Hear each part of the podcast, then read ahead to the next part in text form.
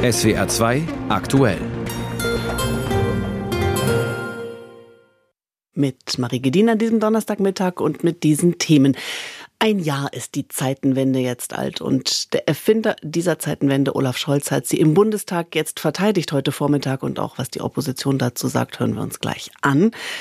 Und während der Kanzler am Abend in die USA fliegt, berät die Außenministerin mit ihren G20-Kolleginnen und Kollegen in Indien. Wir analysieren die deutsche Außenpolitik insgesamt nach dem ersten Jahr dieses russischen Krieges gegen die Ukraine und die Flutkatastrophe im Ahrtal ist unser Thema, beziehungsweise das offenbare Fehlverhalten einer Landesbeamtin in den Wochen danach. Ein Jahr Ukraine-Krieg, ein Jahr Zeitenwende, dazu haben bereits viele, vieles gesagt. Selbst der Bundeskanzler gab ein ausführliches Interview im ZDF am Jahrestag. Am 24. Februar war das am vergangenen Freitag. So, und heute Vormittag hatte sich aber jetzt nun eben im Bundestag erklärt, also genau da, wo er vor einem Jahr seine Zeitenwende ausgerufen hatte. Damals rückten die Reihen der Abgeordneten geschlossener als heute. Damals und heute ging es aber ums große Ganze. Die Ukraine, die Energie, die Bundeswehr, Panzer, Solarpaneele, die NATO, China und ja auch um Wladimir Putin. Kai Clement fasst die Regierungserklärung und die anschließende Debatte heute Vormittag für uns zusammen. Friedensliebe, das bedeutet nicht die Unterwerfung unter einen größeren Nachbarn, so Bundeskanzler Olaf Scholz in seiner Regierungserklärung zu einem Jahr Zeitenwende. Mit der Waffe an der Schläfe lässt sich nicht verhandeln, außer über die eigene Unterwerfung. Einen Frieden werde es nicht über die Köpfe der Ukrainerinnen und Ukrainer hinweggeben. Scholz sprach Sicherheitsgarantien der Verbündeten für die Zeit nach dem Krieg an. Das aber setze voraus, dass die Ukraine sich erfolgreich zur Wehr setzen könne. Würde die Ukraine aufhören, sich zu verteidigen, dann wäre das kein Frieden, sondern das Ende der Ukraine. Aus Sicht des Kanzlers ist Deutschland in dem Jahr seit seiner Zeitenwendenrede auch selbst widerstandsfähiger geworden, etwa durch das 100 Milliarden Euro schwere Sondervermögen für Verteidigungsausgaben. Am deutlichsten wird das, wenn man auf die Bundeswehr blickt. Wir machen Schluss. Wir machen Schluss mit der Vernachlässigung unserer Streitkräfte. Das Gelächter aus der Opposition griff dann auch Unionsfraktionschef Friedrich Merz auf. Tatsächlich sei doch der Verteidigungsetat gesunken und vom 100 Milliarden Euro Sondertopf bislang kaum etwas ausgegeben worden. Sie bleiben heute ein Jahr nach dem Beginn des Krieges mit den entscheidenden Weichenstellungen Ihrer Regierung weit hinter den selbstgesetzten Ansprüchen ihrer Zeitenwende zurück. Das muss in den nächsten Wochen und Monaten besser werden. Der Kanzler betonte, wie gut das Land dank gemeinsamer Kraftanstrengung durch den Winter gekommen sei. Oppositionsführer Merz zeichnete dagegen ein ganz anderes Bild vom Regierungshandeln. Und Herr Bundeskanzler, ich kann und will es Ihnen auch gar nicht ersparen. Sie sitzen einer tief zerstrittenen Koalition vor. Ständig gäbe es neue Vorschläge, die dann aber wenig Bestand hätten. Merz griff auch AfD und Linke scharf an. Bei der Demonstration am Wochenende gegen den Krieg seien Täter und Opfer verwechselt worden. Wenn Russland heute die Waffen schweigen lässt, dann ist morgen der Krieg zu Ende. Wenn die Ukraine heute die Waffen niederlegt, dann ist morgen das ukrainische Volk und die Ukraine als Staat am Ende. Ähnlich hatte sich zuvor Scholz geäußert, nur mit Rufen von nie wieder Krieg und der Forderung, alle Waffenlieferungen an die Ukraine einzustellen, schaffe man keinen Frieden. Die AfD aber bekräftigte ihre Sichtweise. Co-Chef Tino Kropalla sprach sich erneut gegen Waffenlieferungen aus. In einen Krieg, in dem wir uns besser eben nicht einmischen sollten. Denn es ist nicht unser Krieg. Der Kanzler dagegen nannte die europäische Friedensordnung wehrhaft. Deutschland werde die Ukraine so lange wie nötig unterstützen. Aus Berlin der Bericht von Kai Clement. Und ein Jahr nach der Zeitenwende hat der Erfinder derselbigen Bundeskanzler Scholz also vom Bundestag nicht nur sein Resümee gezogen, er wird genau nicht ganz genau, aber fast genau ein Jahr nachdem Russland seinen Krieg gegen die Ukraine begonnen hat, heute Abend in die USA aufbrechen zum wichtigsten Unterstützer der Ukraine. Im Weißen Haus soll es darum gehen, wie die internationale Zusammenarbeit weitergeht angesichts dieses Krieges und das ist ja in etwa auch der Arbeitsauftrag von Außenministerin Baerbock, gerade in Indien beim G20-Außenministertreffen. Wie steht Deutschland da? Außenpolitisch ein Jahr nach der Zeitenwende. Das besprechen wir mit Thomas Jäger. Er lehrt internationale Politik an der Universität Köln. Und ich habe ihn kurz vor dieser Sendung gefragt, Geschlossenheit war, ist der Bundesregierung wichtig angesichts der Unterstützung für die Ukraine? Spricht diese Regierung denn tatsächlich mit einer Stimme nach außen?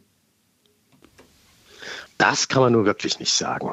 Die Regierung ist äh, zerstritten in vielen Fragen. Dann, wenn man zu Entscheidungen kommt, werden sie umgesetzt, sind auch etwa im Falle der Energiepolitik wirklich rasch umgesetzt worden. Aber so richtig ist die Koalition nicht einig, was sie da möchte. Hm.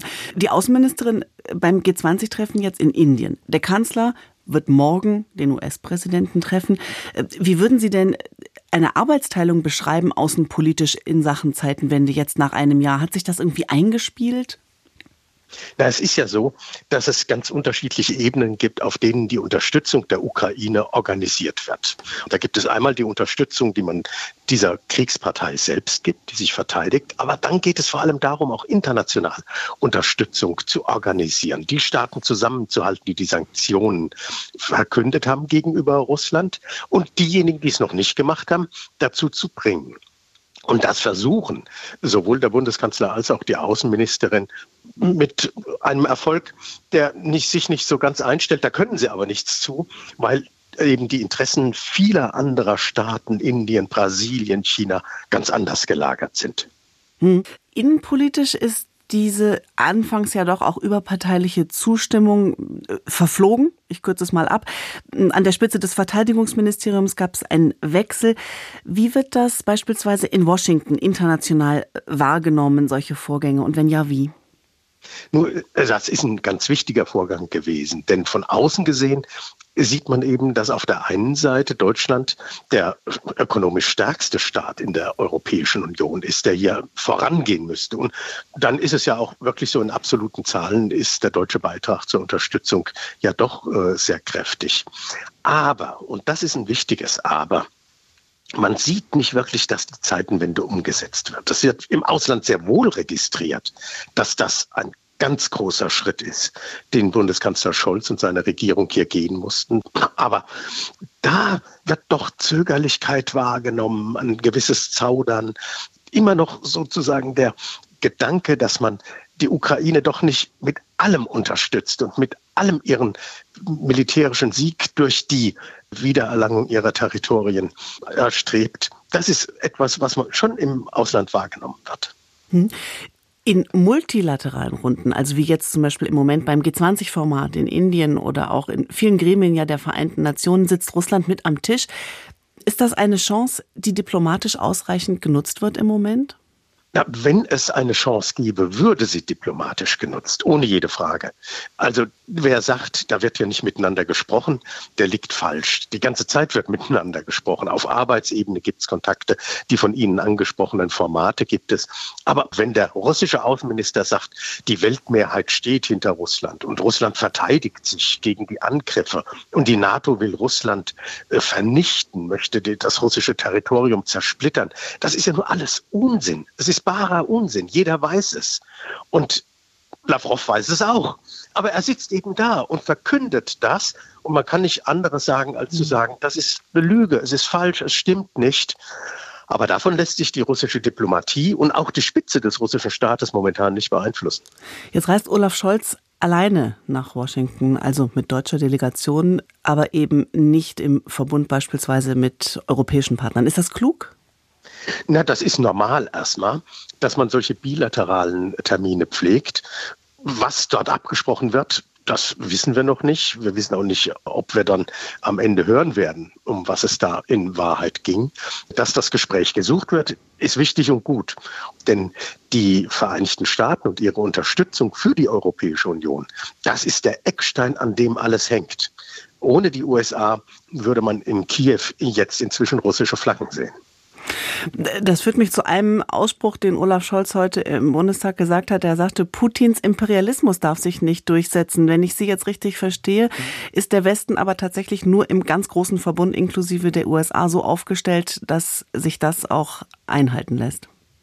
Ja, nur durch die USA. Die, die Europäer alleine sind nicht fähig dazu. Die Europäer sind zur Landesverteidigung nicht fähig, sind sie nicht fähig, ihrem geopolitischen Umfeld Stabilität herzustellen. Und das ist aber etwas, was man seit 20 Jahren weiß und worüber die Regierungen vor Scholz einfach nonchalant hinweggegangen sind, ja, als wäre das überhaupt nicht wichtig. Und die Bürgerinnen und Bürger in unserem Land haben sie gewähren lassen. Hm ein Jahr Zeitenwende hm, und die Überschrift heute im Bundestag war Deutschlands Sicherheit und Bündnisse stärken. Ich ergänze jetzt mal, wenn ich Ihnen zugehört habe, da muss noch mehr passieren. Was Scholz gesagt hat, ist die richtige Richtung. Er hat auch eine gute äh, Erklärung eines neuen außenpolitischen Konsenses gegeben. Allein die Umsetzung fehlt. Es ist eben die Frage, warum ein Jahr lang gewartet wurde, bis etwa die Bundeswehr stärker ertüchtigt wurde. Das ist etwas, was als Frage ja nun seit Wochen im Raum steht und worauf die Bundesregierung keine Antwort gibt. Sagt der Kölner Politikwissenschaftler Thomas Jäger ein Jahr nach der Zeitenwende, heute anlässlich der Regierungserklärung dazu von Olaf Scholz im Bundestag. Der Kanzler fliegt also am Abend in die USA zum Treffen mit Joe Biden, während Außenministerin Annalena Baerbock in Indien mit ihren Kolleginnen und Kollegen der G20-Staaten nach einer gemeinsamen Linie sucht, was sich schwierig gestaltet. Wir haben gerade schon drüber gesprochen, denn zu den G20 gehört auch Russland. Außenminister Lavrov traf diese Woche als einer der ersten in Indien ein und der Gastgeber ist ja alles andere als ein entschiedener Kritiker Moskaus. Schwieriges Terrain aus deutscher Sicht also und über den diplomatischen Zwischenstand heute Mittag unserer Zeit berichtet jetzt aus Indien Charlotte Horn. Zur Geschlossenheit. Dazu hat Indiens Premierminister Modi die Außenminister der G20 aufgerufen. The world looks upon die Welt blickt auf die G20, um die Herausforderungen in den Bereichen Wachstum, Entwicklung, wirtschaftliche Widerstandsfähigkeit und Katastrophenschutz zu bewältigen. Außerdem in den Bereichen Finanzstabilität, grenzüberschreitende Kriminalität, Korruption, Terrorismus sowie Nahrungsmittel- und Energiesicherheit. In all diesen Bereichen sind die G20 in der Lage, einen Konsens zu erzielen und konkrete Ergebnisse zu liefern. Diese Themen seien besonders für die Länder des globalen Südens wichtig. Den russischen Angriffskrieg erwähnte Narendra Modi nicht, sprach nur von geopolitischen Spannungen. Wohl ganz bewusst. Das G20-Gastgeberland bleibt bei seiner neutralen Haltung gegenüber Russland. Alle Augen richteten sich vor allem auf Russlands Außenminister Lavrov. Die deutsche Außenministerin Annalena Baerbock soll ihren russischen Amtskollegen mehrmals direkt angesprochen haben. Lavrov soll laut Beobachtern während ihres Statements eine abfällige Handbewegung gemacht haben. Beim letzten G20-Treffen hatte er nach seiner Rede den Saal verlassen. Baerbock erklärte, dass die Strategie der Russen nicht aufgegangen sei, zu behaupten, sie hätten den Krieg nicht angefangen. Deswegen, das begrüße ich auch, hat der russische Außenminister äh, dieser Sitzung äh, jedenfalls in meinem Beisein erstmalig äh, komplett äh, beigewohnt äh, und hat, glaube ich, schon sehr deutlich äh, registriert, dass wir sehr unterschiedlich an diesem Tisch sind. Und bei der Mehrheit der teilnehmenden Länder sei der Wunsch groß, dass der Krieg in der Ukraine beendet werde. Es gehe darum, dass es zu keiner nuklearen Eskalation kommen dürfe. Entscheidend an dem Treffen für Baerbock sei nicht, was am Ende auf dem Papier stehe als Erklärung, sondern das, was die Länder konkret vereinbart hätten. Nämlich mehr Geld für humanitäre Hilfe, eine bessere Krisenvorsorge, mehr Unterstützung und Zusammenarbeit, auch wenn Länder mit Terrorismus äh, bedroht sind, dass das dann nachher materialisiert wird und ob das dann 19 oder 20 Länder unterstützen, das wird jedenfalls die 19 nicht davon abhalten, bei ihrem Einsatz für weltweite Sicherheit und Frieden nachzulassen. Beim Treffen der G20-Finanzminister vor einer Woche im indischen Bangalore konnten sich die Länder auf keine gemeinsame Erklärung einigen, wegen des Widerstands von Russland und China. Bei dem G20-Treffen heute in Neu-Delhi kritisierte Russlands Außenminister Lavrov die Sanktionen des Westens gegen sein Land als Willkür. So zitiert ihn die russische Nachrichtenagentur Interfax. Und der Bericht aus Indien war das von unserer Korrespondentin Charlotte Horn um 19 Minuten nach 12. Es waren zwei Züge, die frontal ineinander gefahren sind. Aber die Bilder erinnern sicherlich einige an das grauenhafte Zugunglück von Eschede vor 25 Jahren, bei dem ja mehr als 100 Menschen starben. In Griechenland ist die Zahl der Toten jetzt auf 47 gestiegen und noch immer werden Menschen in den Trümmern vermutet. Der Personenzug mit mehr als 350 Menschen an Bord war Dienstagabend mit einem Güterzug kollidiert auf der Strecke zwischen Athen und Thessaloniki. über den Stand der Bergungsarbeiten und über die Wut und den Frust der Menschen über ein mutmaßlich marodes Bahnsystem berichtet unser Korrespondent Moritz Pompel jetzt aus Athen. Vor den Krankenhäusern, etwa in der Stadt Larissa, in der Verletzte behandelt und Leichen identifiziert werden, warten verzweifelte Verwandte auf Neuigkeiten. Die Identifizierung muss teilweise mittels DNA-Test erfolgen, denn bei dem heftigen Aufprall der beiden Züge war Feuer ausgebrochen, deshalb sind auch Brandopfer dabei. An der Unglücksstelle gehen die Rettungs- und Bergungsarbeiten mit schwerem Gerät weiter. Immer noch wühlen sich Bagger durch völlig verbogene und verkeilte Metallberge. Warum die beiden Züge auf der zweigleisigen Strecke zeitgleich auf einem Gleis unterwegs waren, wird weiter geklärt. Es erhärtet sich der Verdacht gegen den zuständigen Bahnmitarbeiter für den Streckenabschnitt, der mutmaßlich falsche Anweisungen gegeben haben könnte. Ein Kollege, der an dem Abend bei ihm war, berichtet, der Mitarbeiter habe die Züge beide auf die Strecke geschickt und seinen Fehler zu spät bemerkt. Das System hat gut funktioniert, ein rein menschlicher Fehler. Auch Ministerpräsident Kyriakos Mitsotakis spricht in einer Fernsehansprache von einem Zitat tragischen menschlichen Fehler. Doch viele Griechinnen und Griechen sind wütend auf die Regierung. Gestern Abend ist es in Athen zu teilweise gewaltsamen Protesten gekommen. Die griechische Eisenbahngewerkschaft übt fundamentale Kritik an den Sicherheitsvorkehrungen. So gibt es etwa keine funktionierenden digitalen Signale entlang der wichtigsten Zugstrecke Athen-Thessaloniki. Auf diese Mängel hat die Gewerkschaft immer wieder hingewiesen. Kostas Yeniunias, Präsident der Lokomotivführer in Griechenland. Nichts funktioniert. Alles muss manuell erfolgen auf der gesamten Strecke Athen-Thessaloniki. Es gibt keine funktionierenden Signalanlagen. Würden sie funktionieren, dann könnten die Lokführer die roten Signale sehen und rechtzeitig anhalten. Auch moderne Notbremssysteme fehlen, obwohl die EU-Kommission schon seit Jahren von allen Mitgliedsländern genau solche Sicherheitssysteme fordert und auch Geld dafür bereitgestellt hat. Doch die zuständigen Behörden in Griechenland sind dem nicht nachgekommen. Stattdessen hatte Griechenlands Verkehrsminister Kostas Karamanlis, der inzwischen zurückgetreten ist, noch vor zehn Tagen so auf Kritik aus der Opposition reagiert. Bei einer Parlamentsdebatte rund um die Sicherheit griechischer Bahnstrecken. Es ist eine Schande, dass Sie die Sicherheit in Frage stellen. Eine Schande. Vor allem, und das will ich hier nochmal betonen, weil der Staat selbst die Sicherheit kontrolliert. Auch die Chefs der staatlichen Behörden, die sich um das Bahnnetz kümmern, sind zurückgetreten. Doch der Ärger für die Regierung wird weitergehen. Heute streikt die griechische Eisenbahngewerkschaft, um noch einmal auf die eklatanten Sicherheitsmängel aufmerksam zu machen. Athens U-Bahn-Mitarbeiter haben sich angeschlossen. Sie berichten von ähnlichen Sicherheitsproblemen. Und für den Abend sind in der Hauptstadt wieder Proteste angekündigt. Das Unglück wird wohl auch Auswirkungen auf die anstehenden Parlamentswahlen in Griechenland haben. Diese waren ursprünglich für Anfang April angedacht und jetzt werden sie wohl auf Mai oder gar Juli verschoben. Aktuelle Informationen nach dem Bahnunglück in Griechenland heute Mittag. Und diesen Sommer werden es schon zwei Jahre sein. Zwei Jahre, seit die Flutkatastrophe über das Ahrtal hereingebrochen ist. Und noch immer haben die Menschen dort mit den Folgen zu kämpfen. Und das ist ja vermutlich sogar nachzuvollziehen, zumindest in Teilen. Aber auch die juristische und die politische Aufarbeitung ist noch, sagen wir mal, in vollem Gange. Austragungsort ist meist der Untersuchungsausschuss im Landtag in Mainz. Und da ging es heute um den Urlaub der ehemaligen Vizepräsidentin der Aufsichts- und Dienstleistungsdirektion ADD, Begonia Herrmann. Sie war zwei Wochen nach der Flutkatastrophe in die USA geflogen. Frage dazu an Frederik Merks aus der SWR-Redaktion Landespolitik. Was wird Frau Herrmann denn genau vorgeworfen? Also zuerst wurde ihr nur der Zeitpunkt dieses USA-Urlaubs vorgeworfen, denn ihre Behörde, die ADD, die hatte ja nach der Flutkatastrophe im Ahrtal die Einsatzleitung inne und es gab ja wirklich sehr, sehr viel zu tun kurz nach dieser Katastrophe. Und da hat sich die Opposition tatsächlich fassungslos gezeigt. Wie konnte ADD-Präsident Linnertz den Urlaub seiner Stellvertreterin zu diesem Zeitpunkt denn überhaupt genehmigen?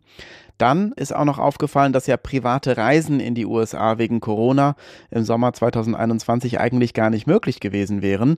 Der Verdacht, Begonia Herrmann hat sich eine Ausnahmegenehmigung bei der US-Botschaft in Berlin erschlichen. Sie soll, so der Vorwurf, vorgetäuscht haben, dass sie aus dienstlichen Gründen nach Amerika muss, um sich damit einer US-Uni über den Wiederaufbau nach der Flutkatastrophe auszutauschen. Tatsächlich hat sie aber Urlaub mit der Familie in Kalifornien gemacht. Das hat sie auch im Untersuchungsausschuss erzählt.